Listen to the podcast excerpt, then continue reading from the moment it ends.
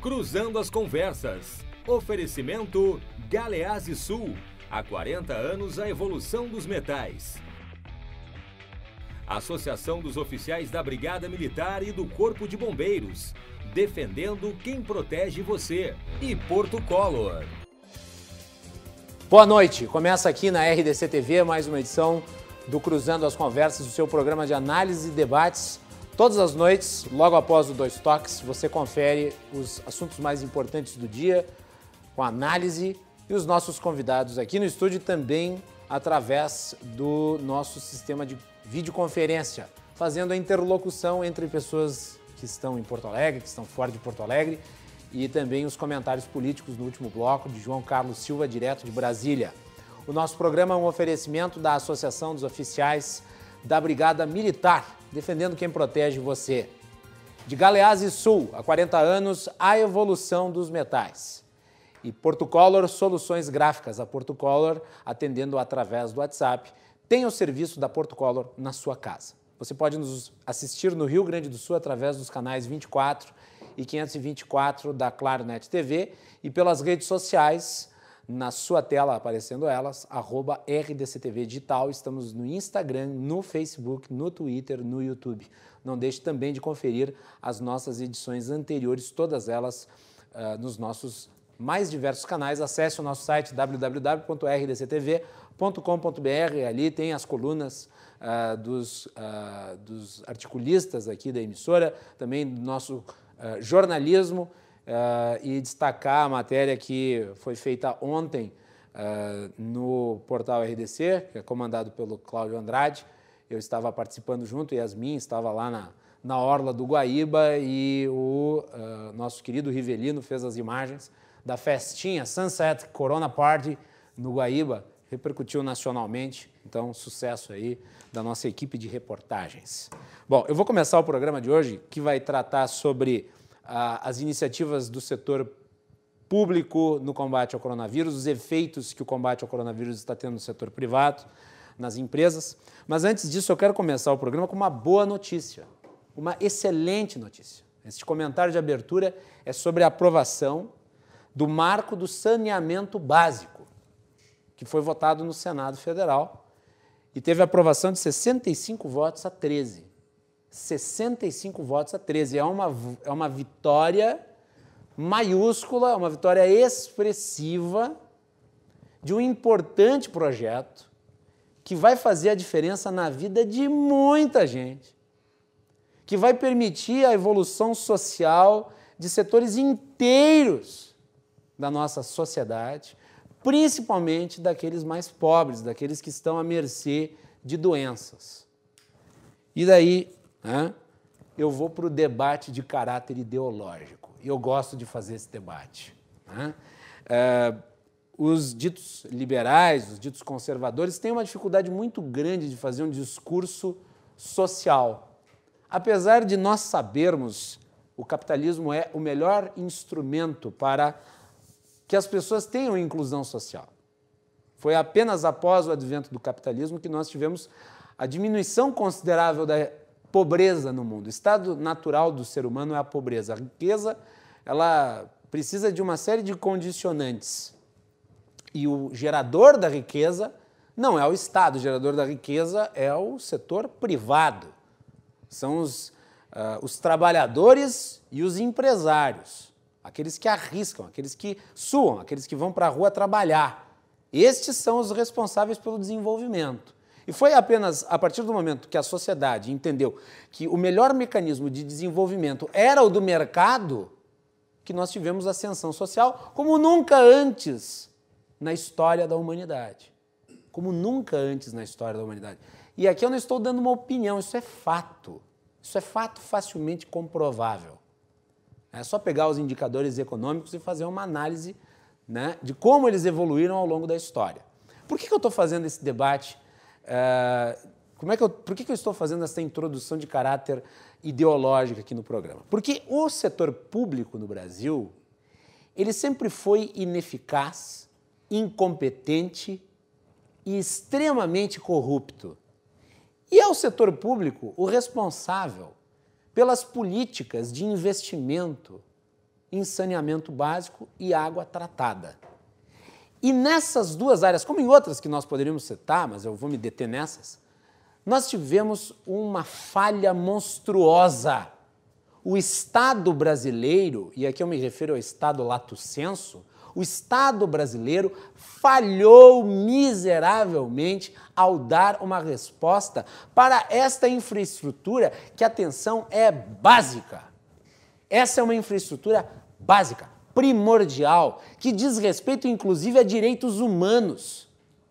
Entretanto, em virtude desta incapacidade, em virtude desta corrupção, a omissão gerou um resultado que é absolutamente aterrador e que compromete outras políticas que tentam ser desenvolvidas, principalmente aquelas associadas à saúde pública. Notem, nós temos hoje no Brasil 100 milhões de brasileiros que não têm tratamento de esgoto. É metade do país. 100 milhões de brasileiros não têm tratamento de esgoto. 40 milhões não têm água tratada. Qual que é o resultado disso? O resultado disso é, obviamente, uma população enfraquecida do ponto de vista da sua saúde, uma população que está num estado dramático, principalmente nas periferias e no interior, e isso verte custos no sistema de saúde, porque nós temos 300 mil internações por ano no sistema de saúde público, em virtude de doenças como leptospirose, desinteria bacteriana, e que levam esses pobres a morrerem. A morrerem. São 300 mil internações por ano. Sabem quantas crianças morrem por mês em virtude desse tipo de doença? 600. Por mês, em virtude de doenças que, se nós tivéssemos investimento pesado na área do saneamento, não morreriam. Estariam vivas. Estariam na sociedade, trabalhando, estudando. Então, nós temos um conjunto que é formado por metade da população brasileira, de pessoas que não têm saneamento básico, portanto, lidam em boa medida com esgoto a céu aberto, e nós temos pessoas que tomam água, água que não é tratada. O que, que esta PL, que é a PL número 4162/2019 estabelece? Estabelece regramentos e a possibilidade de o setor privado, tão demonizado, principalmente pelas esquerdas, participar da solução, trazendo investimentos. Né? Foi feito um estudo e é estabelecido aqui que pode haver, né, nos próximos anos, 700 bilhões de reais de investimento do setor privado na área do saneamento básico e da água tratada. 700 bilhões de reais. 700 mil empregos nos próximos 14 anos, num momento em que nós estamos enfrentando uma onda de desemprego. E isso é relativo a um setor que emprega muito, que é o setor da construção civil. Então, 700 bilhões de investimentos, 700 mil empregos. O setor público tem capacidade de investir 700 bilhões? É óbvio que não. Aliás, a verba destinada para a área de saneamento é microscópica. E nós temos uma meta até 2033, a universalização. O Brasil, desse tamanho, com essas dimensões, não tem universalização desses serviços essenciais. E a esquerda, obviamente, votou contra. Então, que discurso social é esse da esquerda no Senado Federal, dizendo que é a favor das pessoas terem acesso à água e esgoto, quando as pessoas, por omissão, por descaso, incompetência, corrupção do Estado, não tem. Inclusão social se faz através, inclusive, do setor privado. Em geral, de uma maneira muito mais efetiva, muito mais rápida. Vi uma mensagem do senhor Marcelo Freixo, deputado do PSOL, dizendo que no mundo inteiro, onde foi feita a privatização do sistema uh, de saneamento e do sistema de água, houve um encarecimento do serviço e os pobres foram excluídos. Ele prefere ele prefere que as pessoas não tenham acesso a serviço nenhum a pagar um pouco mais por algum serviço. Vocês lembram qual que era essa retórica? Era a retórica contra a venda dos, uh, do sistema de telecomunicações no Brasil, né, que hoje universalizou o celular, o smartphone, as redes sociais, tudo em virtude da privatização, porque o Estado jamais conseguiria universalizar isso. E aqui nós temos exatamente a mesma situação. Entretanto, o PL, ao contrário do que a mistificação das esquerdas é, tem estabelecido por aí no debate público, a PL não estabelece privatizações, estabelece uma parceria público-privada. E ela é fundamental. Porque o Estado, durante 30 anos, não fez nada, não avançou em nada. Deixou essas pessoas todas à mercê de doenças que deveriam ter sido varridas do mapa. E agora, quando se dá a possibilidade do setor privado entrar nesta área, atraindo investimentos, gerando empregos, gerando saúde, o que, que fazem esses supostos defensores da igualdade social? Eles se opõem por ódio ao capitalismo, por ódio ao livre mercado. Eles preferem que as pessoas morram no esgoto a permitir que o setor privado tome parte nas soluções dos problemas públicos. Que bom que foi aprovado uma vitória do país para os mais pobres. Felizmente, o Senado né, votou esta PL, a número 4.162-2019, de forma favorável. E eu acho que tem que se fazer aqui uma referência positiva ao Ministério da Economia, que ajudou a elaborar esse projeto, principalmente a Secretaria Especial de Produtividade, Emprego e Competitividade. Né? Os dados ali, a informação, o trabalho de base, e eu tenho certeza absoluta, vai fazer efeito. Pode, pode ser que amanhã não tenha já o início das obras, mas nós vamos sentir a diferença à medida em que os índices forem melhorando ao longo dos anos, coisa que não aconteceu até aqui. Muito bem, é isso aí. Senhores, sejam muito bem-vindos aqui ao nosso programa.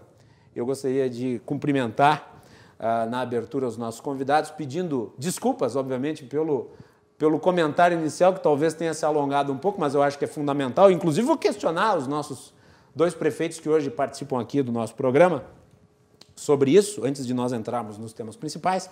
Mas aqui no estúdio temos o Fernando Bertual, meu amigo, presidente da CLAME, que é a Associação da Classe Média. Bertual, bem-vindo, boa noite. Boa noite aos teus ouvintes, boa noite ao Arthur, a ti, Macalose. Estou aqui e quero te dizer que tu roubou um dos meus assuntos, né? Você pode falar sobre ele. Mas eu vou, vou, dar uma, mais uma passadinha, tem mais uns dois ou três números aí que eu vou, Ótimo. vou falar sobre esse grande evento de hoje. Foi um, realmente uma grande vitória do, do país, né? Do país. Muito bem. Também aqui o meu querido amigo Arthur Silveira, advogado. Bem-vindo, Arthur, de volta ao nosso programa. Tinha feito uma participação no plantão coronavírus ainda, lá no início do plantão coronavírus, e agora aqui no Cruzando as Conversas. Verdade, Guilherme. Boa noite a todos. Obrigado novamente pelo convite e estarmos aqui, né, poder debater com essa mesa, com os nossos prefeitos também que estão à distância. Cumprimento o Fernando, é uma satisfação dividir essa mesa aqui com vocês. Vamos tentar hoje, então, debater um pouquinho acerca das iniciativas públicas, as dificuldades do, do setor privado que estamos enfrentando com a deflagração dessa pandemia. E, Fernando, diferentemente de ti, o Guilherme me deu um assunto aqui, então eu vou aproveitar o ensejo, então, quando tiver a palavra, e vou é, complementar okay. aí um pouquinho dessa lúcida, é. desses lúcidos comentários aí introdutórios feitos pelo Guilherme. Muito bem, à distância nós temos o prefeito Jorge Pozobon, prefeito de Santa Maria. Prefeito, bem-vindo, boa noite. Boa noite para ti, boa noite aos nossos telespectadores é uma satisfação poder estar contigo. Sem sombra de dúvida, foi uma grande vitória. Hoje, esse marco regulatório de saneamento e não é, não é diferente o que a gente escuta ali, aqueles que são contra o capitalismo, mas quando a gente sabe que quando foi para privatizar o dinheiro público, eles souberam privatizar de maneira muito eficaz e eficiente.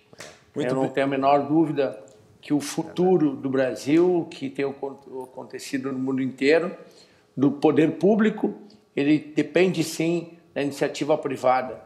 Ou seja, as parcerias público-privadas são um caminho sem volta para o futuro do nosso país, não tenho a menor dúvida, e aqui no Rio Grande do Sul é dessa forma que o governador Eduardo Leite também tem tratado. Quero mandar um abraço aí para o Leonardo, meu colega prefeito lá de Esteio, para o Arthur aí, meu colega advogado, né, o Fernando também, dizer que eu estou muito feliz com isso. Nós estamos aqui em Santa Maria com 60% do esgoto tratado, 60%, vamos chegar a 80% agora em mais 10 anos no máximo, 15 anos no máximo, e vamos assinar agora nos próximos dias uma, uma PPP com a Corsã para chegar a 100% do esgoto tratado. Mas, Guilherme, eu preciso fazer uma pequena correção. Vai. Primeiro, quero te parabenizar 99% daquilo que tu falou ali agora no teu comentário, eu concordo em gênero e número. Agora, é muito complicado quando chega eu e Leonardo, né, dois prefeitos que estamos na vida pública, porque amamos o que fizemos, que temos amor pela política, que estamos aqui uh, num momento de muita dificuldade, trabalhando com seriedade, com responsabilidade, eu não posso concordar com a tua afirmação que o poder público né, que o setor público sempre foi ineficaz, ineficiente e corrupto. É, eu tenho orgulho de estar concluindo o meu primeiro mandato sem uma vírgula sequer de dúvida sobre a nossa uh, nosso governo. Tenho certeza do Leonardo lá a mesma coisa. Então me desculpa também fazer esse desculpa não. Eu preciso fazer esse pequeno desabafo aí em meu nome, em nome do Leonardo, que eu tenho certeza está lá balançando a cabeça e concordando. Só que nós temos um caminho, sim. Nós não temos a menor dúvida que é cada vez mais a imprensa que tem um papel fundamental, né, de separar quem não presta de quem presta, porque caso contrário, nós vamos estar imputando a todos os aquelas pessoas que vão assumir aqui no Rio Grande do Sul os 497 é, prefeituras do município, do estado, ou 5.570 do Brasil, todos, a, a, todos eles vão estar imputando o, a pecha é que o poder público é corrupto e daí estariam eles se associando com analogia ao artigo 28 do Código Penal como coautor desse sistema de corrupção. Então, eu preciso fazer esse registro, mas mais uma vez ressaltar que essa vitória no Senado hoje foi uma vitória do Brasil, foi uma vitória de quem mais precisa, uma vitória daquelas pessoas que, diferente de nós, de muitos de nós, não tem água, não tem esgoto tratado, não tem sequer água potável para tomar. Então, eu quero sim dizer que nós estamos de parabéns iniciar esse nosso programa, ressaltando essa grande vitória. E olha só ainda, o placar, eu não tenho os números ainda, mas tu falou que foi 65 votos favoráveis, correto? 65 a 13. Bom, então 13 contrário, tu já entende por que, que é esse número, por que, que eu não gosto desse número e já dá para entender o porquê que é a minha indignação também. Mas isso não me causa nenhuma surpresa.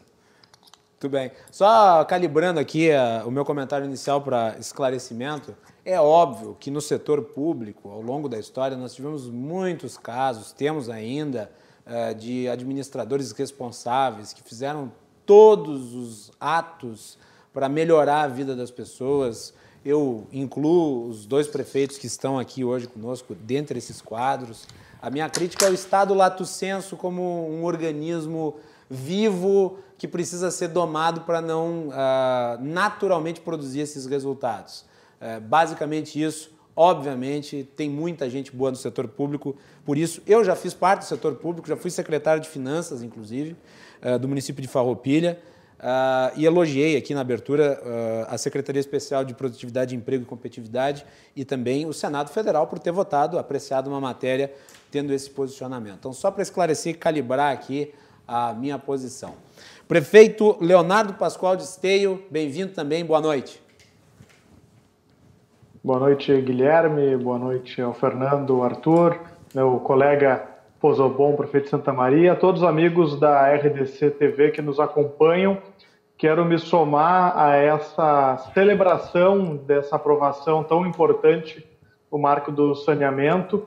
Eh, eu sou presidente de um consórcio público específico de saneamento básico, que congrega 28 municípios da bacia hidrográfica do Rio dos Sinos. Então, esse é um tema que está sempre presente na nossa agenda e aguardávamos aí com grande expectativa essa aprovação, porque como tu disseste, na verdade não se trata de privatizar ou de estatizar o saneamento básico, mas sim de possibilitar diferentes alternativas para que diferentes agentes possam contribuir naquilo que o poder público ao longo do tempo foi muito lento. Esteio foi o primeiro município a aderir à parceria público-privada da Corsã, que é a primeira do estado do Rio Grande do Sul. Né? Infelizmente, a primeira, porque o, o, marco regulatório das PPPs já existe há tanto tempo, mas Esteio foi o primeiro município a aderir, justamente por entender que esse é um caminho viável e inevitável até para que a gente consiga, num menor espaço de tempo, atingir os objetivos que ao longo de muito tempo não se conseguiu e que se levaria ainda muito mais tempo. No caso específico da PPP da Corsã, a gente está falando de nove municípios aqui da região metropolitana que podem, em 11 anos, ter universalizado aquilo que ao longo de décadas não foi. Então, quando a gente olha municípios próximos de Porto Alegre, que não têm o, o universalizado acesso à água que é o que a gente tem melhores indicadores, a gente vê o quanto a gente precisa avançar. A gente não está falando só daqueles municípios lá que estão em áreas remotas, muito distantes de grandes centros urbanos. A gente está falando de cidades vizinhas à capital do Rio Grande do Sul, que já é um dos estados né, que historicamente mais desenvolvidos, que não tem acesso à água. E se a gente for falar de acesso a tratamento de esgoto, então o resultado é ainda mais deficitário. Então também uh, me somo aí uh, nessa comemoração, porque de fato é um dia histórico, com certeza os frutos dessa aprovação vão durar aí por muito tempo. Muito bem. Arthur, eu tinha lhe dado o assunto, portanto, podes abordá-lo agora. Então, agora na primeira rodada, vamos, vamos falar um pouco sobre essa questão do saneamento nesse primeiro bloco. Depois do intervalo a gente passa para os outros assuntos. Vai lá, Arthur. Vamos lá. Bom, deixa eu cumprimentar então o nosso prefeito de Santa Maria, o Jorge Pozobon. Boa noite, prefeito, colega. Que bom termos né, gestores eficientes e competentes à frente da administração pública e lhe parabenizo também de antemão por esses índices de saneamento do município, o querido município de Santa Maria, meu vizinho, eu sou natural de Cachoeira do Sul e imigrei aqui para a capital ah, faz já uma década e já me sinto né, praticamente um porto-alegrense, mas obviamente que nutro Arthur. muito carinho das nossas, da minha cidade natal.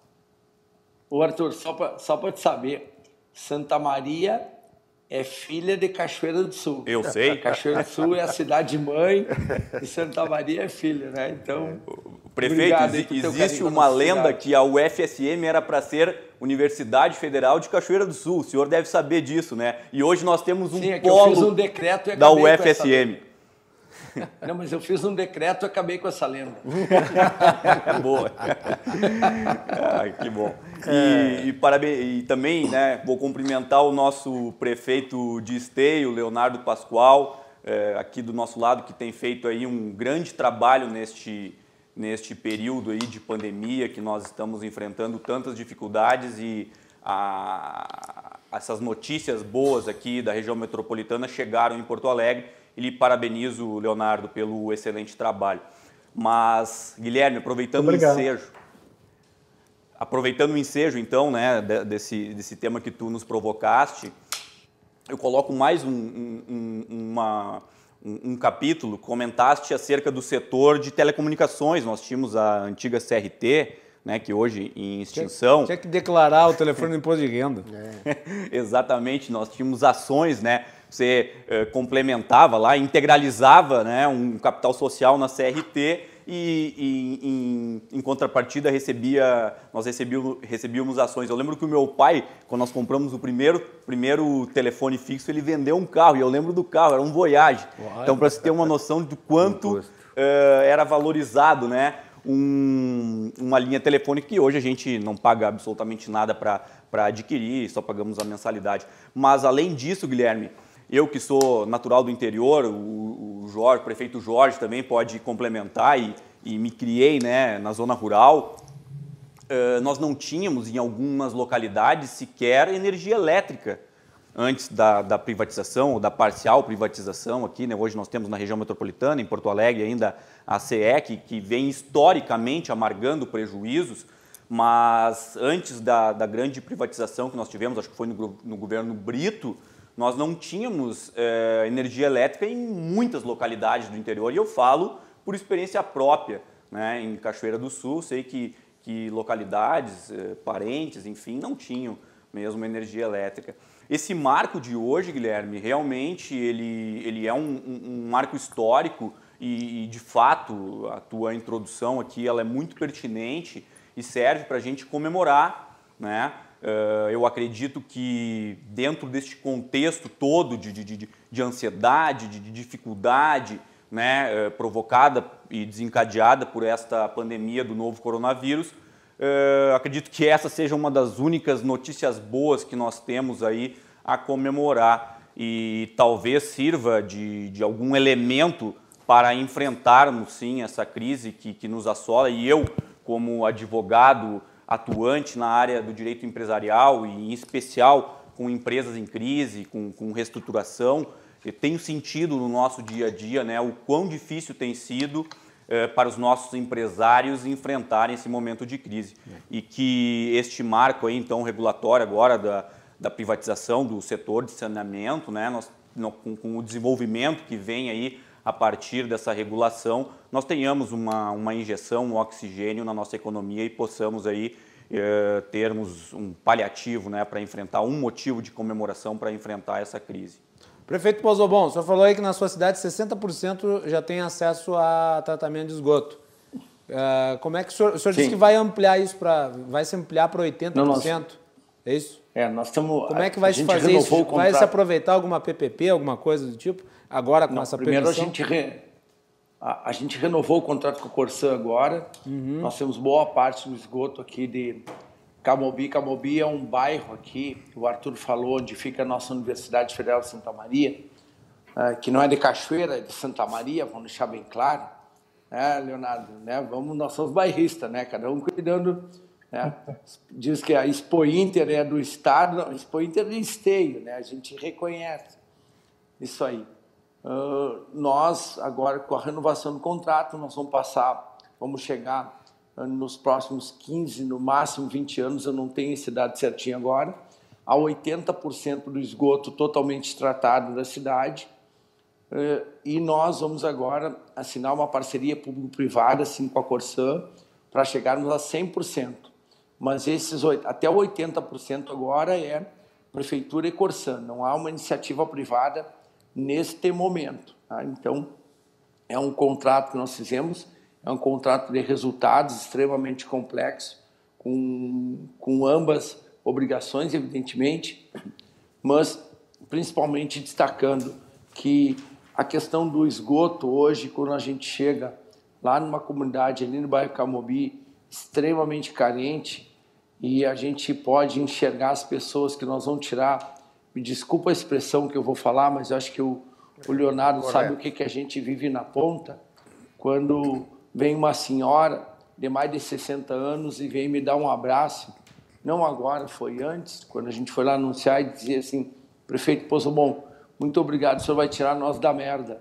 Me desculpa a expressão, mas é isso que eu e o Leonardo a gente escuta lá na população, aquela população mais carente, mais triste e que jamais vai estar dando bola, porque essa a questão da esquerda, desses que querem falar daqui, dali, acolá. Olha, nós estamos vivendo um momento que a questão não pode mais nem ser esquerda, nem ser direita, nem ser centro. A questão tem que ser vidas, e principalmente nesse momento, Guilherme, Arthur, Fernando, Leonardo, nesse momento nós estamos vivendo o que nós estamos passando agora, mais do que nunca. As pessoas que tentarem se dividir não vão ajudar nada para todos nós. Então, pode certeza absoluta que o que nós vamos fazer aqui em Santa Maria, eu tenho certeza que o, o projeto, a renovação do contrato aqui, Leonardo, aqui de Santa Maria também, foi um modelo lá para Gravataí, nosso colega Marco Alba estava meio resistente em assinar o contrato com a Corsã, com razão, né? Eu tenho muito orgulho da nossa empresa Corsã, mas eu não deixo de ter muitas críticas à nossa empresa Corsã, mas também eu tenho certeza que com a atual diretoria nós vamos avançar em questões extremamente importantes, que é naquilo que a gente fala, em eficácia e eficiência. Então, eu quero dizer que essa questão do saneamento, ah, de tratamento de esgoto, de tratamento de água, tem tudo a ver com o que a gente está vendo. A gente está vendo um momento de saúde. Que quando nós temos problema de dengue, e nós estamos problema de dengue hoje, a gente está falando de coronavírus, não estamos falando da dengue, não estamos falando de zika vírus, nós temos que lembrar e eu não vou esquecer que aqui em Santa Maria, Leonardo, nós tivemos o ano passado o maior surto de toxoplasmose do mundo foi aqui em Santa Maria. Então, quando a gente fala de saneamento, de esgoto e de água, a gente está falando de saúde. Então, aqui, até as pessoas falam, fazem um cálculo ali que eu, que eu confesso que eu não sei de onde é.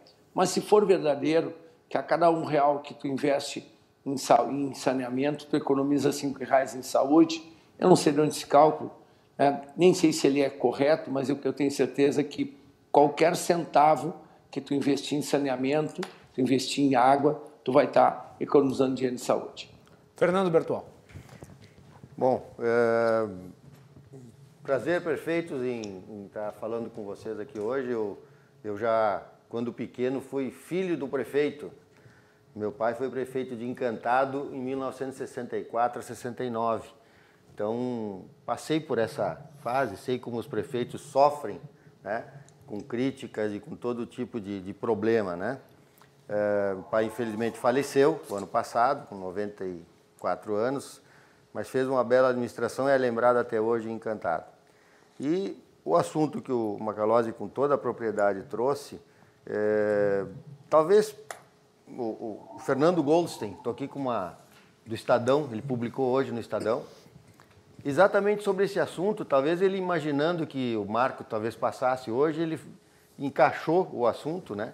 E trouxe esses dados, Macalose, que tu acabou uh, também passando, mas mais alguns dados sobre essa questão da, da, do saneamento básico, né? O Brasil é o centésimo, centésimo vigésimo terceiro no ranking mundial de esgoto e água. Então, para ver como. E é a nona economia do mundo. Então, para ver como nós estamos completamente afastados de uma, uma situação que seria confortável. O prefeito Pozobon falou das, da, da, da, das doenças né, que o esgoto e, e a água poderiam evitar, né? É, febre tifoide, esquistossomose, é, cólera, leptospirose, desenteria, é, dengue, chikungunya, zika. Então é uma série de doenças né, uhum. né, que e, inclusive coronavírus. Coronavírus, porque esses 35 milhões de pessoas sem água na, nas suas casas não tem como lavar a mão. E se diz, vamos lavar a mão porque lavar a mão, sabão e lavar a mão não dá coronavírus. Como é que 35 milhões de, de brasileiros não tem nem como lavar as mãos numa água razoável? Porque devem pegar uma água provavelmente poluída. Né? Então, 100 eh, milhões de pessoas não têm esgoto, metade do Brasil não tem esgoto. Né? É uma. E isso é um, uma coisa que não é dos atuais prefeitos, não é atual do governo, do, de seja estadual, municipal ou federal, mas é uma, é uma crise, é uma falta de investimentos que vem de décadas. Né? É, os governos não se preocupam em.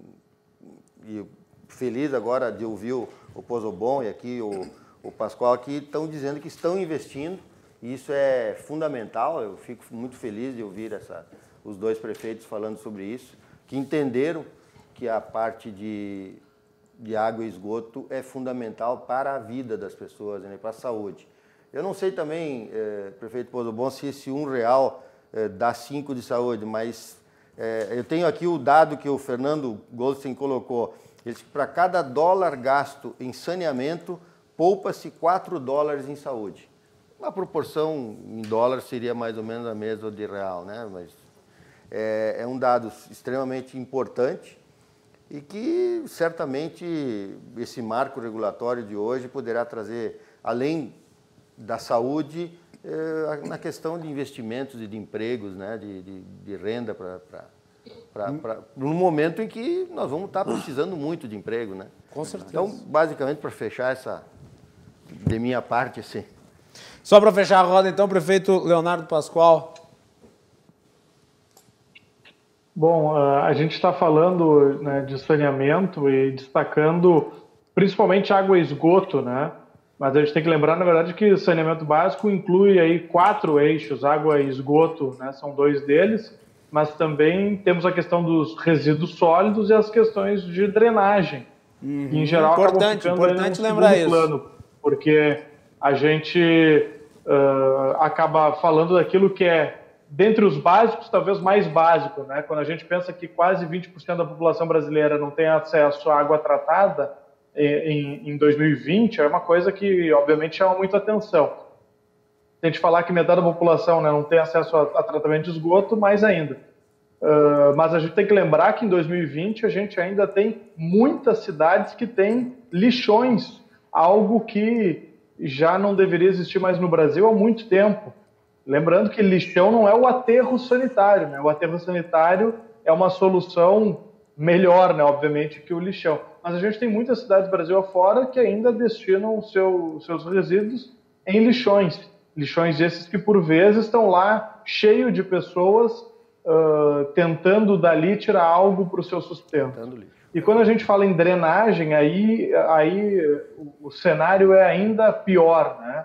Uh, as questões das enchentes, de alagamentos que a gente vê Brasil afora recorrentemente em dados períodos, diz respeito à falta de investimento em drenagem. Né? Então, a gente está aqui falando, obviamente, de dois setores em que há um interesse econômico muito maior, que é água e esgoto, né? porque a operação de água e esgoto ela é mais atrativa, mas a gente também precisa avançar nesses outros dois pontos, que é resíduos e drenagem.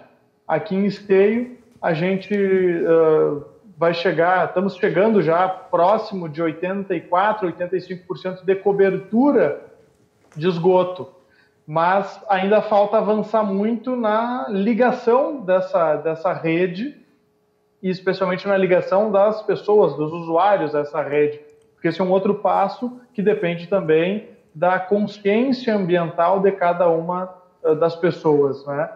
Eh, e em termos de drenagem aqui, nós colocamos em curso o maior programa de investimento em microdrenagem da história da cidade, investindo 8 milhões e meio de reais na troca de canos, que é algo que historicamente se diz que não se faz porque não dá voto, né? E em geral, de fato, o saneamento básico é uma coisa que não está na agenda político-eleitoral, porque é, são obras caras, são obras que geram grandes transtornos e são obras que acabam ficando enterradas, né? Ficam sob a terra mas a gente precisa fazer o que, né, o que precisa ser feito, cada vez mais a sociedade se conscientiza disso e cada vez mais os gestores precisam entender também que o seu papel é muitas vezes semear para que os frutos possam ser colhidos ali na frente. Né? A gente não pode se acovardar de não fazer o que precisa ser feito. É isso que eu acredito é nesse sentido que a gente vem trabalhando aqui para tentar deixar a nossa contribuição.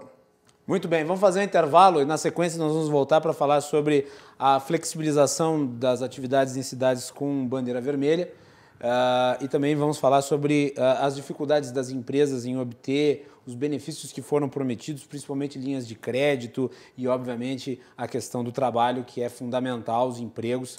Então, tudo isso na sequência do Cruzando as Conversas de hoje, participação do Fernando Bertual, presidente da Clame, Leonardo Pascoal, prefeito de Esteio, Jorge Pozobon, prefeito de Santa Maria e Arthur Silveira, advogado. Já voltamos.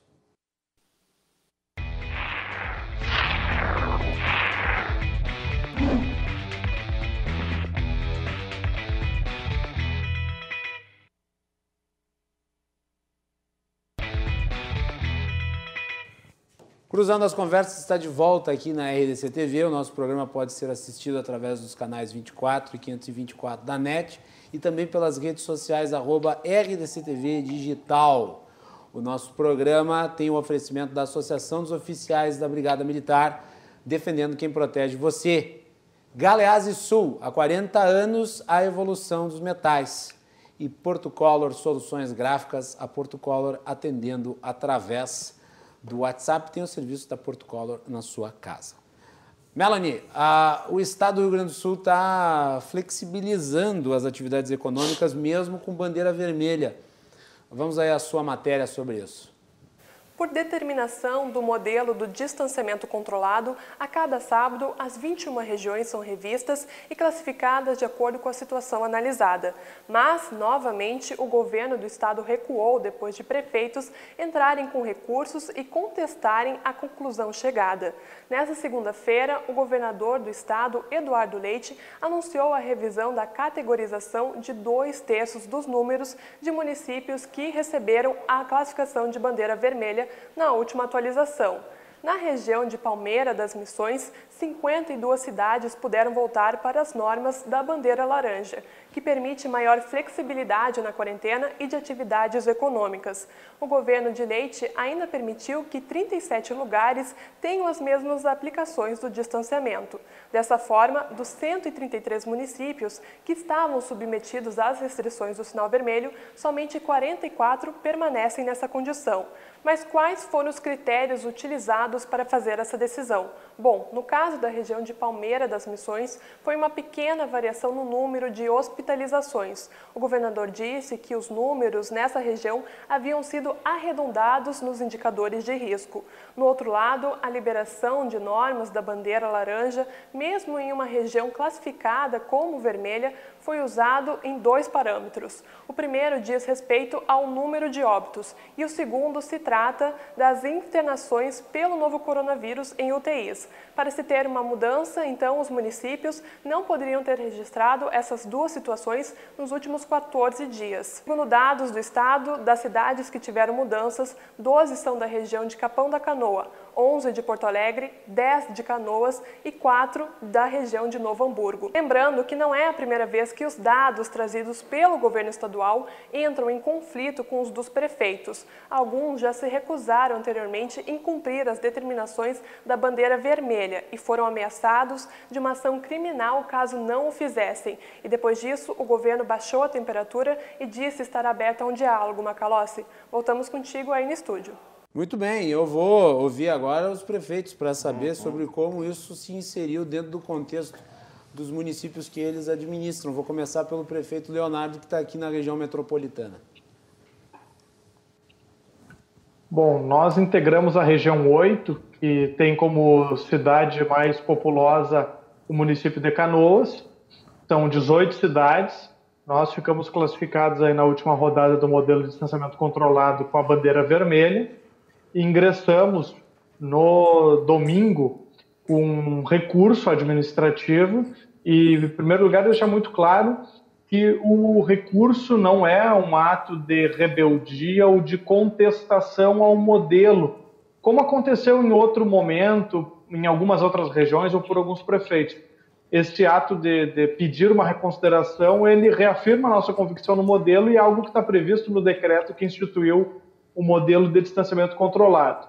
Nós apresentamos alguns argumentos, é, o Estado avaliou, ponderou esses argumentos, não tivemos o nosso pleito na totalidade acolhido, mas uh, conseguimos, né, uh, junto com outras regiões também que se manifestaram nesse sentido, algumas alterações pontuais que entendemos que são importantes, porque a gente respeita e entende os motivos que nos levaram à bandeira vermelha e compreendemos que medidas mais duras são necessárias, ao menos por um período de tempo, mas é preciso que, né, era preciso que fossem feitos alguns ajustes e a parte deles já foi corretamente realizado, como o funcionamento de algumas atividades, com alguns protocolos, e também essa questão de permitir que municípios que não estão, uh, que não registraram né, óbitos ou internações nos últimos 14 dias possam ter regras um pouco mais brandas. Isso não beneficiou o município de Esteio, mas na nossa região, dos 16 municípios que entraram com pedido de reconsideração, 10 deles foram atendidos, então, no seu pleito e puderam continuar, se assim desejassem, com os protocolos da bandeira laranja. Porque a gente tem que lembrar também que a bandeira laranja tem uma série de protocolos, uma série de restrições, não é liberdade nenhuma total de funcionamento, né? Ah, a vermelha que acaba se tornando mais restritiva. E acho justo porque, embora tenha ficado um número menor de municípios uh, na bandeira vermelha exatamente, são os maiores municípios com as questões mais complexas. É o caso de Esteio, é o caso de Canoas, o caso de Montenegro, aqui na nossa região, e de várias outras cidades. Agora, é muito difícil dizer uh, para a população de uma cidade do interior do estado, que às vezes tem 2 mil, 3 mil, 5 mil habitantes, que aquela cidade inteira tem que fechar porque a região está mal, quando aquela cidade não teve nos últimos 14 dias, no último mês, ou nunca teve registro de óbitos ou de internações. Então, esse ajuste, do meu ponto de vista, foi acertado, porque acaba também separando distintas realidades E a nossa expectativa né, é agora retornar para a bandeira laranja agora na próxima rodada, na sexta-feira. Para isso, nós conseguimos ampliar e com muito esforço o número de leitos na região. O Esteio abriu seis leitos novos de UTI, ampliando em 75% a nossa capacidade de atendimento. Canoas também ampliou em mais 13 leitos de UTI e com isso então a gente espera melhorar os nossos indicadores, mas só o poder público agindo não é suficiente. Os principais índices que nos levaram à bandeira vermelha dizem respeito à transmissibilidade, que são questões relacionadas principalmente ao comportamento individual das pessoas. Né? Então, as pessoas têm que usar máscara, as pessoas têm que manter o distanciamento, têm que se manter isoladas dentro do possível, evitar as churrascadas de final de semana. Né? É esse comportamento individual que faz toda a diferença no momento como que a gente está vivendo. Muito bem, prefeito Pozobon. E aí em Santa Maria? Bom, primeiro que a, olha só, que o Leonardo falou de duas coisas bacanas. Primeiro, ele falou em consciência ambiental. Né? As pessoas querem o tratamento de esgoto, querem a água, mas eles não contam, né? E aqui eu vou falar de todas as classes, tá? Que eles pegam e ligam o esgoto na rede pluvial e causam um grande problema. Esgoto cloacal liga na rede pluvial. E agora a gente fala de consciência de saúde o que levou mesmo, e a gente vira e mexe de maneira equivocada, imputa ao comércio, aos pequenos empreendedores, Fernando, e isso me dói muito, quando se culpa, se imputa ao comércio a questão da, da, das bandeiras, quer vermelha, quer laranja. Primeiro que eu tenho absoluta certeza que não é o comércio que produz esse problema que agrava a situação. Perfeito. São Olha, é bom ouvir um prefeito falando isso. É. Parabéns, parabéns, é isso, aí. é isso mesmo. Não, mas eu tenho absoluta certeza disso, não é?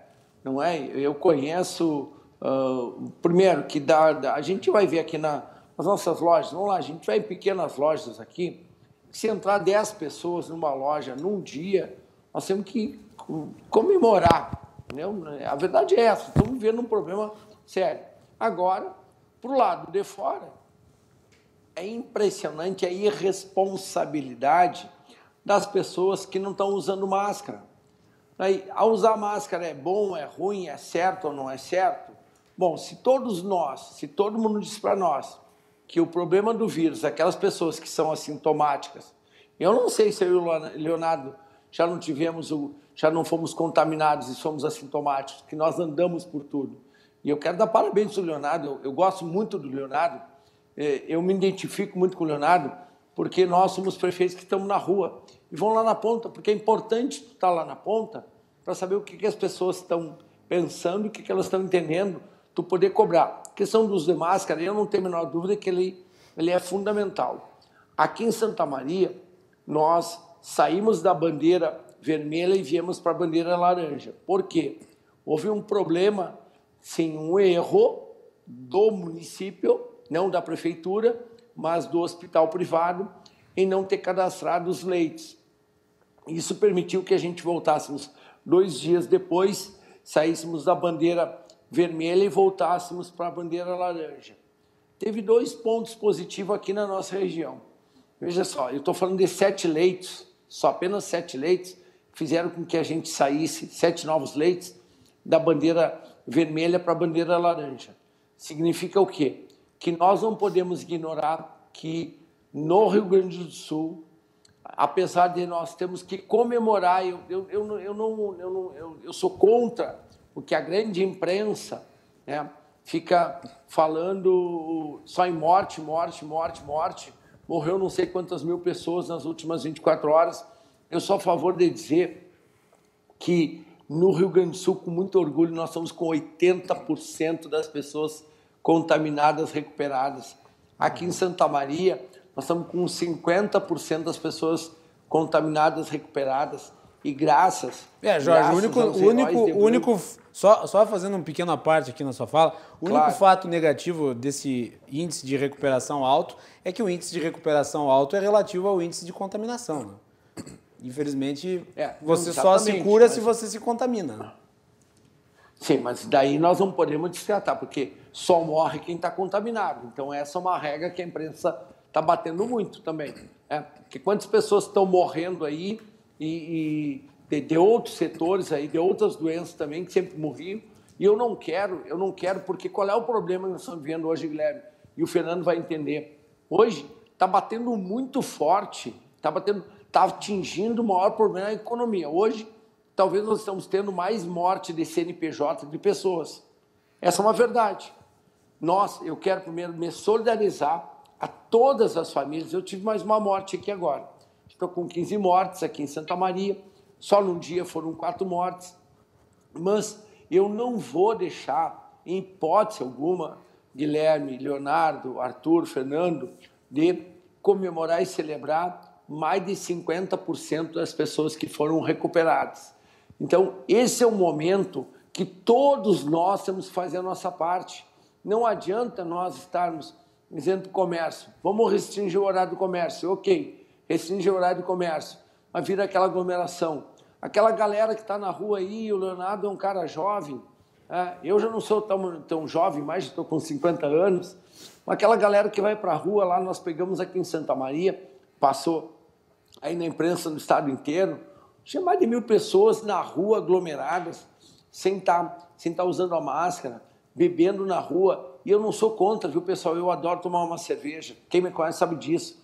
Mas o que é importante a gente destacar, pessoal, esse não é o momento da gente estar tá na rua. Aumentou a velocidade da contaminação das pessoas, aumentou a velocidade de ocupação de leitos de UTI. Por que, que o Leonardo falou agora que conseguiu cadastrar seis leitos? Que todos nós, os prefeitos, estamos preocupados com essa questão, porque aumentou o número de pessoas mortas, aumentou o número de leitos, ocupação de leitos, aumentou o número de pessoas contaminadas, mas também eu quero deixar registrar de maneira muito clara, eu confio e respeito absolutamente o modelo de distanciamento controlado do governador Eduardo Leite. Esse é um modelo que está sendo servido de exemplo para vários e vários estados. Tem gente de fora do Brasil vindo acompanhar esse modelo.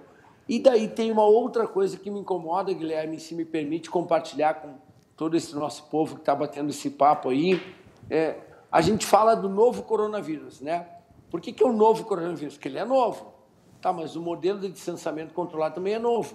Então é óbvio, é natural, é lógico, é plausível, é uh, concebível que o governador Eduardo Leite, com a sua característica, sua humildade característica dele, a todo momento possa estar corrigindo alguns pontos que são mais excessivos. Agora, de querer imputar, não, o governo uh, recuou por culpa da pressão dos prefeitos. Pelo amor de Deus, quem conhece o governador Eduardo Leite, com o seu caráter, com sua conduta, com a sua firmeza, jamais vai ser torcer a, a qualquer pressão de todo e qualquer prefeito. A diferença, e daí talvez é minha e do Leonardo, que mesmo não concordando com alguns pontos, agimos com absoluto respeito, Bem. com serenidade e dizendo assim, não concordamos aqui, mas vamos tentar resolver. E eu acredito que é isso que nós precisamos todos nós no momento. Eu vou repetir, eu tenho absoluta confiança no modelo de distanciamento controlado do governador Eduardo Leite. É, quando surgiu a hipótese de que nós, prefeitos, pudéssemos criar um modelo para é, tratarmos regras específicas do município. Eu, particularmente, não concordei, Leonardo, porque eu entendo que nós, os municípios pequenos, eu estou falando de Santa Maria, que é a quinta maior cidade do estado, mas nós, nós somos um município uh, do interior, nós não conseguimos ter essa capacidade técnica que tem o governo do estado de montar uma equipe extremamente técnica, extremamente séria e responsável. Portanto, o governo do estado nos dá uma diretriz mas evidentemente que todos nós, os prefeitos, com seriedade e responsabilidade e sem estar preocupado com a questão política eleitoral. Isso, Leonardo, eu não sei se é acontecido, falado, acontecido contigo, está me incomodando muito. Ah, está fazendo isso por questão eleitoral, frouxou aqui por questão eleitoral, apertou aqui por questão eleitoral. Pessoal, pelo amor de Deus, se a coisa que a gente tem que eleger neste ano é eleger a vida cada pessoa que nós salvar, e essa é a nossa maior missão. Então, Bem. é a minha pequena contribuição que eu faço com vocês aí também nesse momento, mas eu quero de coração e me dirigir ao Leonardo aí, Guilherme, Arthur, Fernando, que todos nós prefeitos, por mais que possam falar, estão sofrendo pressão política aqui, ali, acolá. O que é mais importante agora é nós termos a consciência tranquila daquilo que a gente está fazendo. Nós estamos no caminho certo. Eu tenho certeza, certeza absoluta, que eu tenho visto, acompanhado aí em esteio aí, o trabalho do Leonardo, que é um grande parceiro, que depois o Fernando pode falar, um grande exemplo da, da, da, da questão da liberdade econômica. Esteio é um exemplo para todos nós, inclusive um exemplo para Santa Maria, porque nós temos hoje um problema gravíssimo de saúde, gravíssimo de saúde. Nós temos um problema gravíssimo da, na questão dos leites, que não é só do Estado do Sul, é do mundo inteiro, é o mundo inteiro. E nós vamos ter, temos ainda um problema gravíssimo, uh, Fernando, que eu acredito que vai ser a partir de janeiro do ano que vem, que é a questão da saúde econômica do Estado do Rio Grande do Sul. Não vou é. nem falar do Brasil como um todo, mas vamos nos reportar aqui como nosso Estado. E essa é uma preocupação muito grande que eu tenho. Muito bem. Eu gostaria de agradecer a participação do prefeito Jorge Pozobon e também do prefeito Leonardo Pascoal na noite de hoje aqui, fazendo essa conexão conosco, que foi muito enriquecedora, também para trazer um pouco da realidade desses dois municípios, Esteio e Santa Maria, uh, e que estão realizando um bom trabalho aí tanto no desenvolvimento quanto na parte do combate ao coronavírus. Rapidamente, muito obrigado a cada um dos dois por terem aceitado o convite na, na noite de hoje. Leonardo. Eu que agradeço, Guilherme, a ti, a toda a RDC TV, sempre nos dá essa oportunidade de poder apresentar um pouco do que está sendo feito aqui no município, né, na nossa região e também algumas orientações dentro do, do que é necessário nesse momento a gente está transmitindo para a população. Uh, pegando também um pouco do gancho da, da fala do, do prefeito Pozobon, né, reafirmar que aqui em Esteio, majoritariamente os estabelecimentos comerciais estão cumprindo todos os protocolos sanitários, as medidas que estão sendo propostas tanto pelo governo municipal quanto pelo governo do estado. Então, também tenho uma forte convicção de que essa culpa da transmissão, se é que alguém tem culpa nisso, né, porque uh, talvez uma parcela mínima das pessoas esteja agindo de forma irresponsável deliberadamente, mas certamente essa culpa não está sobre os estabelecimentos comerciais a gente aqui tem recebido muito mais denúncias procedentes dentro das casas, né, dos imóveis das pessoas, e aí é comportamento individual, mas a gente espera aí realmente que as pessoas possam ter consciência e fazer a sua parte, porque isso é cidadania, principalmente num momento como esse. Então, obrigado, uma boa noite a todos. Jorge, obrigado. Boa noite, boa noite, Jorge. Boa noite. Obrigado aí pela presença no programa de hoje, Jorge. Guilherme, bem, bem rapidinho, só para finalizar aí. 30 segundos. Eu também queria destacar aqui, bem, bem rapidinho assim, ó. Nós aqui estamos aqui com 18 milhões de reais de investimento na rua, na infraestrutura, e eu particularmente fiquei muito feliz, Fernando, que as empresas que participaram da licitação e que venceram 18 milhões de reais na rua são de Santa Maria. Daí é um papel fundamental de cada um dos nossos municípios cuidar dos nossos, né? É, todos por nós, todos nós por de nós. O comércio de esteio não vai comprar em Porto Alegre, vai comprar em esteio, não vai lá no mercado em Porto Alegre, compra em esteio, compra na loja de esteio. Ah, mas é mais barato em Porto Alegre, é azar se é mais barato em Porto Alegre, vai comprar esteio, compra aqui em Santa Maria. Esse é o momento também de muito bairrismo, mas um bairrismo de amor a todas as pessoas. Muito obrigado por estar aqui com vocês hoje, uma grande satisfação e mais uma vez, Leonardo, obrigado aí, esse prefeito, esse guri aí que tem nos orgulhado e tem nos inspirado em muitas coisas. Obrigado, Leonardo. Boa noite. Muito Boa bem, noite. tá aí então os Valeu. prefeitos muito obrigado aí a ambos pela participação hoje aqui no Cruzando as Conversas. Melanie, vamos falar sobre as dificuldades das pequenas e médias empresas ao acessar a linha de crédito do governo federal. Pois é, como uma saída e resposta à crise vivida pela pandemia do novo coronavírus, o governo federal anunciou no final de março uma linha de crédito que prometia mais fôlego para pequenas e médias empresas neste momento. Mas o que esses negócios não contavam era com tamanha lentidão para conseguir acessar esses recursos. O programa, anunciado pelo presidente Jair Bolsonaro e também pelo presidente do Banco Central, Roberto Campos Neto, foi pensado para ajudar esses empreendimentos a pagar os salários de seus funcionários por dois meses. Seriam 20 bilhões por mês, ou seja, um total de 40 bilhões no final do período. No entanto, desse montante, apenas 5% do dinheiro foi liberado. Esse cenário se torna ainda mais preocupante não só para os donos desses empreendimentos, mas também para o mercado em si, já que são os responsáveis por metade dos empregos brasileiros e também por cerca de 30% do PIB do país. Uma pesquisa do Sebrae com 10 mil empresas mostrou que 86% das de pequeno porte pediram pediram auxílio e foram negadas. Mais de 28% ainda estão esperando a resposta e o restante foi rejeitado. Enquanto o dinheiro não chega, esses outros grupos permanecem em desamparo para conter a crise, muitas vezes obrigados a reduzir seus funcionários ou, no pior dos casos, fechar as portas.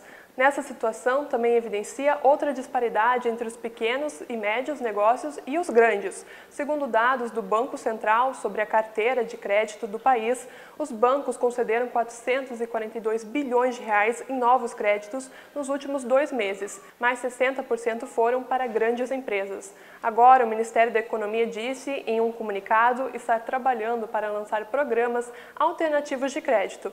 Mas enquanto isso não acontece, pequenas e médias empresas permanecem com um futuro incerto. Macalossi, voltamos contigo aí no estúdio. Fernando, complicada essa situação, né?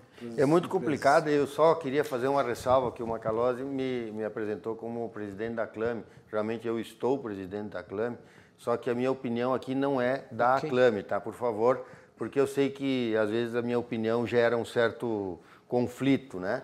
É, ok. E eu acho que. Está falando é, como indivíduo. Como indivíduo, Fernando Bertual. É, o que a Melanie disse é, é quase uma certeza esses novos fechamentos, essa, essa novo fechamento de comércio, da construção civil de novo, vai gerar, não tenha dúvida, muito mais desemprego do que já gerou. Essa nova onda vai ser não a nova onda do Covid, vai ser a nova onda de desemprego. Tá? A construção civil, por exemplo, em São Paulo, que é o estado mais atingido pelo coronavírus, não parou. Não parou nunca.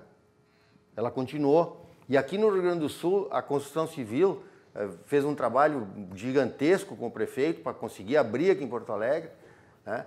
É, conseguiram abrir, é uma, é, uma, é, uma, é uma engenharia muito grande para você conseguir botar todos os cuidados nas obras. Eu tenho ido à obra, cuidados excelentes, e agora fecha de novo. Isso não tem como, não, não, não tem como uma empresa dessa sustentar. Enquanto as obras públicas, o Covid não pega. Ele não vai nas obras públicas do prefeito. As que interessam para ele como propaganda política, essas obras não têm problema com o Covid, elas é. continuam normais. E estão preservadas. Preservadas, vão continuar funcionando. Uhum. Agora, as obras da, da iniciativa privada têm que parar, prejudicando ainda mais a economia. E eu concordo totalmente com os prefeitos, assim, o comércio não é absolutamente nenhum vetor desse, porque todas as lojas que a gente vai, os cuidados que as, que as pessoas têm quando estão abertas, é uma ou duas pessoas dentro da loja, não há aglomeração em lugar nenhum, e você vai sacrificar de novo essas pessoas para fechar mesmo, né? Andei na Rua da Praia ontem, é impressionante, tá? E ontem ainda não estava fechado ainda, né? Ainda não tinha voltado ao mecanismo de, de fechar de novo as lojas, e a, e a Rua da Praia entregue às moscas, né? É um sinal de que nós estamos indo um caminho muito ruim, enquanto o prefeito, ao invés de investir na saúde, investe em propaganda, né? É, ontem eu sei que foi motivo do programa de ontem, eu quero repetir isso hoje, porque é, é incrível, né? Que uso do Fundo Municipal da Saúde como fonte de recursos de para recursos, a propaganda. Propaganda eleitoral é absolutamente. Não foi é nenhuma propaganda, propaganda do governo, na verdade. Né? É, mas não foi uma propaganda. Se ele tivesse usado para propaganda de, de, conscientização da população em relação aos cuidados, ok, poderia ser justificável. Mas usar propaganda como institucional da prefeitura para propaganda política realmente é... Até porque, Fernando, eu comentei aqui no programa, hoje com essa situação extraordinária da pandemia, todas as emissoras estão ofertando largos espaços para que as autoridades possam falar. falar. Nós temos transmitido aqui as lives do governo do estado, do governo municipal. Não há necessidade de propaganda nesse é. momento. É. E eu só eu tenho um dado assim, tem muita coisa que todo mundo fala, todo mundo fala, mas é, é, uma coisa que me incomoda um pouco, que hoje só se morre pelo coronavírus, né? Não se morre mais de nada. Eu tenho dito que se eu passar do coronavírus aí com meus 66 anos, talvez eu seja eterno, não morro mais. Vocês vão ter que me aguentar aqui muito mais tempo. Porque parece Rogo que só se... estar certo. para que só morre gente do coronavírus. Quando manchete do ano passado, 4 de julho, hospitais emergências fechadas, lotados porque não tinham leitos e não tinha covid. E você não via nenhum governador, nenhum prefeito vir para a rua dizer que temos que tomar cuidado. Quanta gente morreu de H1N1? Um número maior do que já morreu de Covid. E não causou nenhum transtorno. Não, eu acho que morreu mais gente de coronavírus. Não, morreu mais gente de H1N1. E quanta gente morre de, de, de outras doenças assim? Não tô, eh, por favor, é, é é, todo respeito a quem perdeu um familiar, uma pessoa, hum, isso não tem dúvida nenhuma, tá? Eu questiono essa forma que estão conduzindo esse negócio. Se tivessem desde o início mantido uma bela propaganda para distanciamento, cuidado no, no comércio, cuidado na indústria e tal, talvez nós tivéssemos passado por isso sem ter 10 milhões de desempregados já nessa primeira onda. Nós já estamos chegando a 20 milhões e vamos, segundo dados, a 28 milhões de é. desempregados até, até, o final do ano. Em torno de 18% está se projetando aí de, de desempregados até o fim de 2020. E quanta gente desses vão morrer por, por, por, por outras causas, por causa disso? Vai lá, Arthur. Eu acho que isso vem muito, né, Fernando, Guilherme, a calhar um recorte que eu queria fazer na fala do prefeito Pozobon. Ele falou em mortes de CNPJs. E realmente é isso que tem ocorrido no nosso dia a dia com todas essas restrições. Enquanto temos uma certa flexibilização aí, como o prefeito falou, por ter tomado, ter tomado medidas e, e, e medidas louváveis de, de, criação de novos leitos, eh, de novos postos, enfim, de saúde, hospitais de campanha em Santa Maria ou em Esteio, enquanto aqui na nossa capital, eh, confesso que eu não, não tenho conhecimento da, da criação de, de hospitais de campanha e não sei se nós tivemos aí um aumento de leitos, Guilherme, Fernando. Teve muitos leitos que foram criados, mas a partir de investimentos da iniciativa da privada. privada. Iniciativa privada. Uh, nós não tivemos aquisição de respiradores, até onde me consta. E é isso. É. E testagem zero. Né? E chegando nesse ponto. Zero não, tem, mas é muito pouco. Nesse ponto, Guilherme, é, o que nos parece, nós chamamos na iniciativa privada é, que o, o, empresário não pode transferir o ônus, o risco do seu negócio para terceiros. Fernando, que é um empresário, uhum. Guilherme, que já esteve né, na iniciativa privada, iniciativa pública também. Estou nós, na iniciativa privada. Está na iniciativa privada. Nós não podemos transferir o risco da atividade para terceiros mas me parece que na administração pública isso é, é, é corriqueiro, é, é, é normal. E, e, e, fechando né, o comércio, fechando shoppings, enfim, com todas essas medidas de restrição, uh, nos parece que, que, que, alguns, né, a grande maioria dos gestores estão transferindo a responsabilidade para a iniciativa privada, a responsabilidade que seria de criação de novos leitos, de uma preparação, como o Fernando comentou. O Estado tivemos... não cria o leito e tu é obrigado a fechar por isso. Exatamente. Então, é uma transferência, sim, da responsabilidade daquele gestor público, que me parece que deveria né, fazer essa assunção dessa responsabilidade, mas é, no Brasil nós temos essa cultura que, que, que, precisa aí, né, ser quebrada e a gente vem tentando aí com, enfim, a passos curtos, né, quebrar essa, essa cultura é, negativa. Então, talvez deveríamos ter nos preparado melhor, Fernando, com campanhas educacionais, como tu comentou. Nós tivemos aí quanto tempo na primeira, na expectativa da primeira onda, nós conversávamos 90 antes. dias. Teve 90 dias de. Antes de, do de, debate, de, né, Guilherme? 90 dias para se poder fazer o que o Estado não fez até agora. Campanhas educativas, enfim, nós também não vimos isso. E talvez se preparar melhor com, com leitos, com UTIs, enfim, com uma série de, de, de, de elementos que poderiam aí é, evitar a, a, realmente o óbito de CNPJs. E veja bem que, como o Fernando bem ponderou, de forma alguma a gente né, uh, quer uh, desmerecer, enfim, uh, todos os cuidados indispensáveis com a saúde, sim, que nós temos que ter, e todos aqueles que já sofreram ou tiveram familiares aí vindo a sofrer com essa, com essa doença. Mas, Guilherme, acho que para encerrar, até para não me alongar, desses 28 milhões de desempregados aí, nós tivemos uma grande fatia que foram, de certa forma, tiveram um paliativo com as medidas provisórias editadas pelo governo federal, a MP 927, que flexibilizou antecipação de férias, férias coletivas, antecipação de feriados, bancos de horas, a, a possibilidade de se antecipar, né? Uh, a utilização de bancos de horas negativos e eles forem, então, que sejam uh, gozados no retorno da pandemia, o diferimento e o parcelamento do pagamento do FGTS, antecipação do 13º pelo, pelo Instituto Nacional da Seguridade Social para tentar injetar aí algum recurso na economia. E aí, é, é, essa, é importante que essa, essa, essa medida provisória, embora paliativa, ela foi eh, agora ratificada pela Câmara dos Deputados, então está em plena vigência. E a MP 936, que, que, que, foi o objeto de debate, Guilherme, do nosso primeiro encontro, aquele da nossa entrevista remota, logo no início lá do, uhum. da, das restrições, né? estávamos mais cautelosos. Ela foi prorrogada agora até julho, até o julho de, de 2020. É, eh, prorrogando as possibilidades de suspensão dos contratos de trabalho e também da redução da jornada proporcional ao salário. Contudo, embora haja a prorrogação dessas medidas, muitas das empresas que se socorreram, e na sua, grande maioria microempresas, empresas de pequeno porte que não possuem acesso aos créditos que a Melaine nos trouxe ali de uma forma bem lúcida, não é mesmo?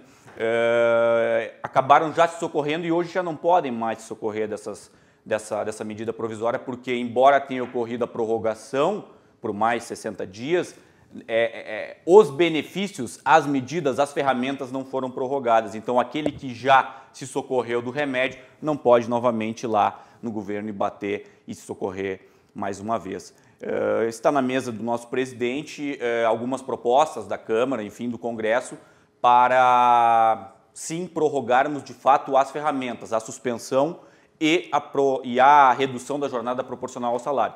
Esperamos aí que, que, que o nosso presidente tenha um bom senso e acabe por, por ratificar essas propostas. Bom, senhores, nós temos dois minutos, então um minuto para cada um fazer suas despedidas. Eu gostaria que rapidamente vocês falassem sobre a necessidade das empresas terem acesso a crédito pelo governo para poder sobreviver, porque eu como um liberal eu entendo que com essa paralisação você gerou um prejuízo imposto ao setor econômico e essas, mesmo que não sejam consideradas como tais, não sejam qualificadas em termos jurídicos como tais, elas servem de alguma maneira a título de indenização pela paralisação.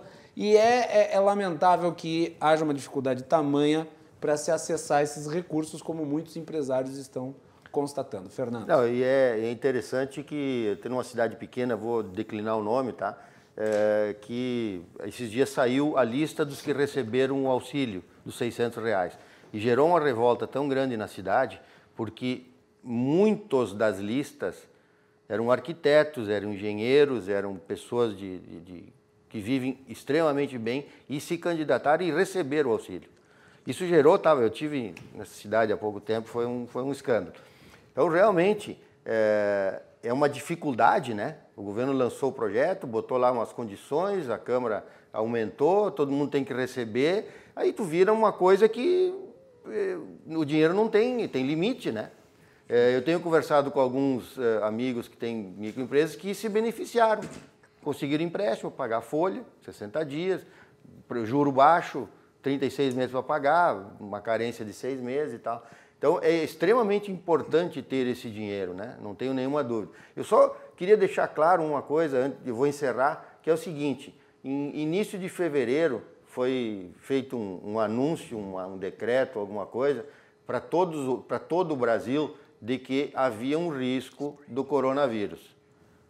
Os governadores e os prefeitos não cancelaram nenhuma festa de carnaval.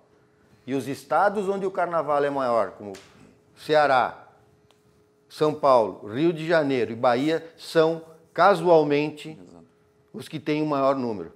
Os governadores e os prefeitos são culpados dessa situação.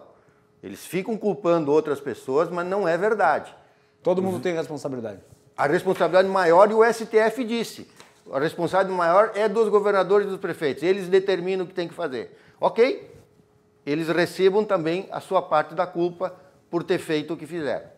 Fernando, obrigado. Obrigado, eu agradeço muito pelo convite. Estou à disposição quando precisar. Arthur. Bom, Guilherme, Fernando, para é. ser bem, bem objetivo. Porque nós é, estamos estourando. Estamos né? estourando, né? Uma das grandes, uh, um dos grandes elementos que acabam por obstaculizar o acesso ao crédito, Guilherme, dos microempresários, empresas de pequeno porte, é justamente o risco. Né? O risco que as instituições financeiras, embora, embora haja o dinheiro lá no BNDES, né? nós temos uma interface com os bancos aqui uh, locais e o spread também é muito baixo para esses bancos, então acaba não compensando todo esse risco. Além disso, temos toda a burocracia do Risco Brasil, né? a burocracia que nós chamamos do uh, Risco Brasil, é o que nós chamamos, e também uh, a exigência de garantias aí na ordem de até 150% uh, do valor do crédito. Então, tudo isso acaba por obstaculizar. Quem tem que dar garantia é o Estado que tem que dar garantia. Na minha opinião, eles estão injetando a grana no setor, no setor financeiro. Tem que ser dada a garantia pelo Estado. Porque foi o Estado que gerou isso. O Estado criou isso. Ou, ou no mínimo, uma flexibilização, né, Guilherme, dessas garantias, enfim, porque hoje. Uh, esses, essas empresas, enfim, que já estão com suas portas fechadas, já não possuem mais nenhum patrimônio para poder dar em garantia e se socorrer dessas medidas e dessas, uh, desses recursos do governo. Eu acho que para encerrar, eu agradeço o convite, Guilherme, Fernando, uma satisfação aqui dividir com vocês essa mesa, os nossos prefeitos que já foram. Boa noite, a gente está sempre à disposição. Parece que eu fiquei indignado com o Arthur, não é verdade, fiquei indignado com o contexto, não tem nada a ver com o Arthur. Né? Muito nos honra com a sua presença aqui. Obrigado, Obrigado Fernando, por ter vindo. Obrigado, Obrigado Arthur. E espero reencontrá-los aqui em outras ocasiões. Nós vamos para o último bloco com João Carlos Silva, direto de Brasília.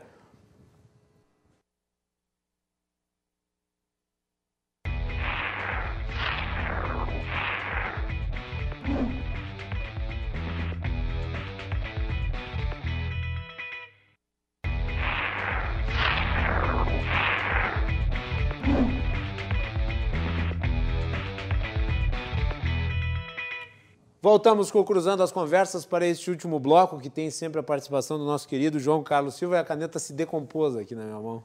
Olha só, acontece, né? Ah, o nosso programa é um oferecimento da Associação dos Oficiais da Brigada Militar, defendendo quem protege você. Galeazzi Sul, há 40 anos, a evolução dos metais. E Porto Color Soluções Gráficas, a Porto Color atendendo através do WhatsApp, tem os serviços da Porto Color na sua casa. João Carlos Silva, boa noite. Bem-vindo, amigo. Boa noite, tudo bem? Muito bem. Hoje foi um dia aí de votação no Senado e nós começamos o programa comemorando a aprovação, vou repetir aqui o número, 65 a 13, a PL 4.162-2019, marco do saneamento. Como é que se chegou a esse resultado, João? Uma articulação muito boa entre as lideranças, né? E, inclusive, estava incluído também a questão da criação do Banco do BRICS, né? Também passou. Também passou, é verdade. O, isso é uma sinalização positiva. Ao, a, questão do Banco do BRICS foi, foi uma resposta ao agronegócio, né? Positiva, pelo, pela expansão que o banco virá, né? E, e as lideranças todas hoje estiveram atuando muito bem é, é, é com relação às votações no Congresso isso mostrou mais uma vez, aquilo que eu venho dizendo sempre, o, o, a força e a liderança do presidente Rodrigo Maia. Mesmo no Senado. Oi? A votação de hoje foi no Senado. Se referisse ao Rodrigo digo, Maia. Eu, eu, Alcolumbre também está inserido nisso. Né? Sim, o Alcolumbre inserido. Hoje pela manhã, uma reunião dele do Rodrigo Maia para discutir a pauta da Câmara e do Senado. É, nisso também, foi bom até você me lembrar, é, houve também a questão dos cargos do que o Centrão está está sendo cotizado, né? É, costurado com o governo. Essas votações de hoje influenciam muito essa questão também do, do da proximidade do Centrão do governo. O resultado da articulação política sempre é ganhos para a sociedade em geral, né? E nesse caso específico, os únicos que votaram contra foram os partidos de esquerda. Mas, pois como é. se nota na votação, com articulação, os partidos de esquerda não representam nenhum tipo de uh, empecilho para que uma agenda reformista, que uma agenda de dinamização da economia seja implementada. Quer dizer, a votação de hoje, além de tudo, ela desmoraliza o discurso daqueles que dizem que existe uma oposição visceral total às pautas do governo. E nós sabemos que nesse projeto teve uma participação muito grande do Ministério da Economia. Sim, o, a questão da esquerda da e da oposição, é, a representatividade no, no debate é, é, por parte da esquerda, da oposição, é muito boa. Agora, a questão de, de viabilidade Brasil, dos projetos que estão sendo votados no Congresso, tanto na Câmara como no Senado, não há muita influência, não, porque o, o, o, número suficiente de parlamentares que votam com o governo garantem uma, uma tranquilidade a, a, ao governo para que os seus projetos passem com, com tranquilidade. E isso aí tem muito do, do que o presidente Rodrigo Maia vem tratando é, com as lideranças dioturnamente. O, a Thaís Oyama, que é colunista do UOL e da Jovem Pan, ela divulgou na sua coluna hoje, João, que o governo Bolsonaro uh, está substituindo uh, cargos dentro do governo, quer dizer, está substituindo aí uh, cargos do segundo escalão e do terceiro, e do terceiro escalão, trocando militares por nomes do centrão.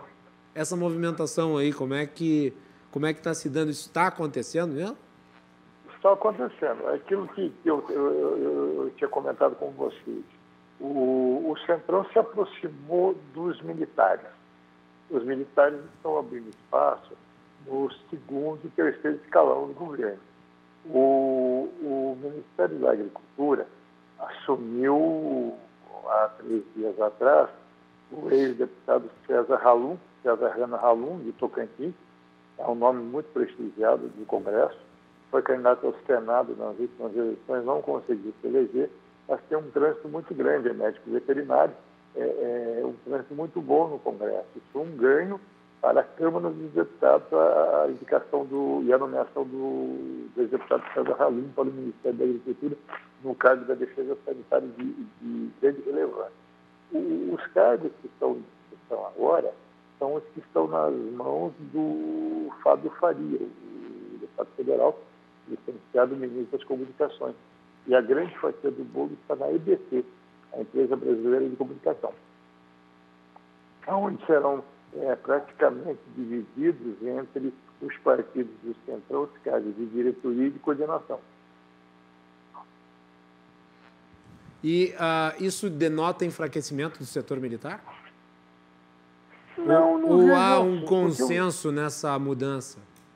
Não, não. Os generais estão, na verdade, o governo, é, ele, ele, passa é, pelas mãos dos generais, onde o general Braga Neto tem controle total das ações do governo. É, e os cargos que estão sendo substituídos são aqueles cargos onde você tem um direcionamento político para o centrão, dos partidos, dos indicados, uhum. onde foram tratados com os presidentes dos partidos, incluindo aí tudo do, que está tá sendo vem acontecendo com os casos do Centrão, ele passa automaticamente pelas mãos do presidente Rodrigo Maia, porque ele está com uma interação muito grande com o governo. Não, não, não, não, não, não, o governo não virou as costas para ele, e ele muito menos para o governo. Discutem, brigam, trocam farpas, mas com altivez. O que o presidente Rodrigo Maia vem dando nos últimos dias do governo é para o governo se antenar mais na questão do Brasil. Parece essas brigas bobas que estão ocorrendo nos últimos dias não tem levado a nada. Pelo contrário. João, vamos voltar para um dos nossos personagens favoritos, que é o Abrão Ventraub, e a sua pois é, polêmica. É, personagem favorito de todos, né? e tiveram uma situação complicada, né? Pois é, eu ia mencionar aqui que a Associação dos Funcionários do Banco Mundial pediu a suspensão da nomeação do Ventraub. Está se criando um clima tá se criando um clima muito impossível para ele lá, né? Sim, o cerco se fechou com, no, em torno do ex-ministro, ele não vai ter condições de, de, de exercer eh, as funções que foram designadas para ele. Primeiro, pela maneira como ele saiu do Brasil. O presidente da Câmara, Rodrigo Maia, disse que ele estava devia fugindo de alguém, porque foi uma coisa muito estranha. Saiu na calada da noite, desembarcou nos Estados Unidos, eh, já postou que estava lá, parece que foi uma viagem repentina, eh, momentânea, eh, e que não colou. O judiciário na cola dele, o, o, os funcionários do banco na cola dele, o, o, Ministério da Educação, que ele deixou montado no conselho, desmontado. Quer dizer, ele, ele igual o Queiroz, né? tem muito para explicar. E uh, a desmoralização a que ele submeteu o Ministério, a forma como ele conduziu as suas políticas, sem entrar no mérito das políticas, uh, levou a isso. A oposição Sim, não era nenhum projeto em específico. Né? Talvez a conduta, isto sim, mas eu não lembro de ninguém fazendo críticas ao mérito, por exemplo, do Futurice, ou ao mérito ah, da ampliação das escolas militares. O problema é de costura. E, aliás, a própria presença dele no Ministério inviabilizava que esses projetos fossem aprovados. Aliás, uma informação de bastidor para você. Opa, essa nós sempre gostamos. Ah. O, os partidos de esquerda se movimentaram para caçar o Weintraub, certo? Sim. É, na Câmara com diversos pedidos. O presidente Rodrigo Maia, junto com, com, com, com a esquerda, com a oposição, pilotou isso pessoalmente para colocar em pauta o, o, nas sessões o, as cobranças do, em cima do ex-ministro. A questão do passaporte, a questão da viagem, o uso do, do, do cargo para, para sair do país é, entre outras coisas. Tudo isso, o presidente da Câmara, Rodrigo Maia, tem pavor do ex-ministro. E não só o presidente Rodrigo Maia, o Congresso inteiro. E ele vai ter. Eu, eu, na minha opinião, ele não dura muito tempo nos Estados Unidos, não. Eu acho que essa viabilidade dele é muito, é, muito remota. Nessa altura do campeonato, muito remota. Porque ele tem na cola dele o Supremo Tribunal Federal. Sim, e a situação dele atualmente não é de nenhum cargo, porque o nome dele ainda não está aprovado no Banco Mundial. Sim, não né? foi aprovado Ele está ainda. lá. Eu acho que haverá uma posição do Supremo, alguma decisão, é, antes mesmo que ele possa assumir esse cargo. Que não é assim, ah, foi para lá, assumiu. Não, tem um trâmite.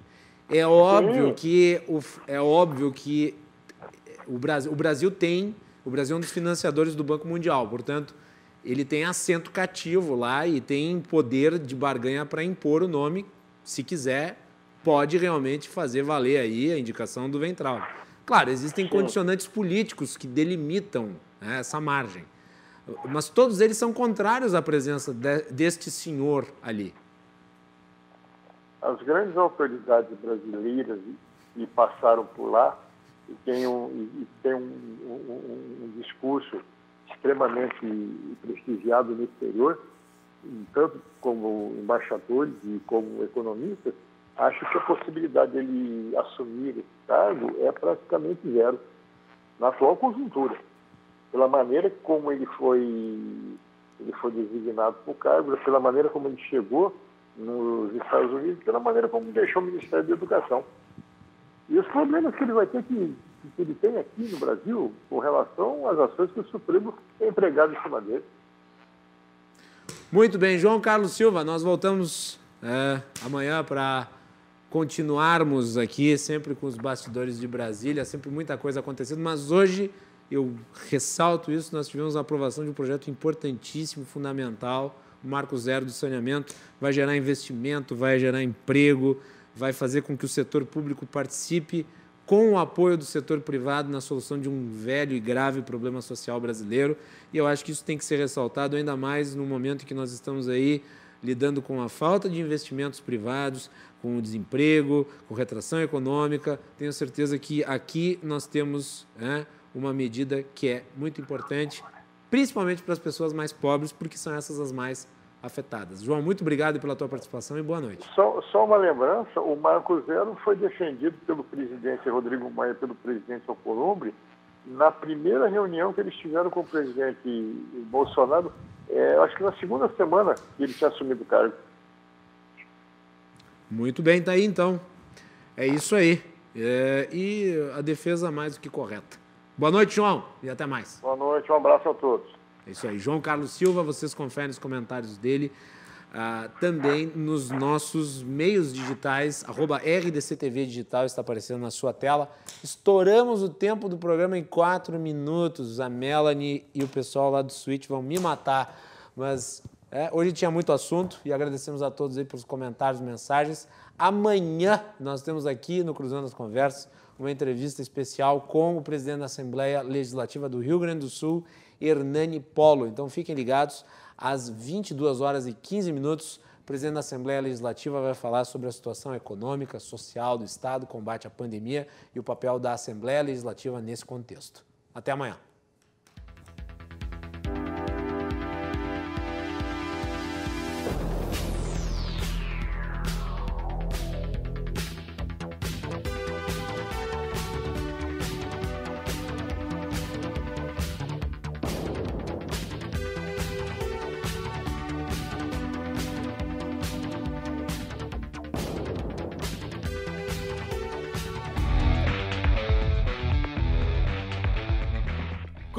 Cruzando as Conversas. Oferecimento Galease Sul. Há 40 anos a evolução dos metais. Associação dos Oficiais da Brigada Militar e do Corpo de Bombeiros. Defendendo quem protege você. E Porto Color.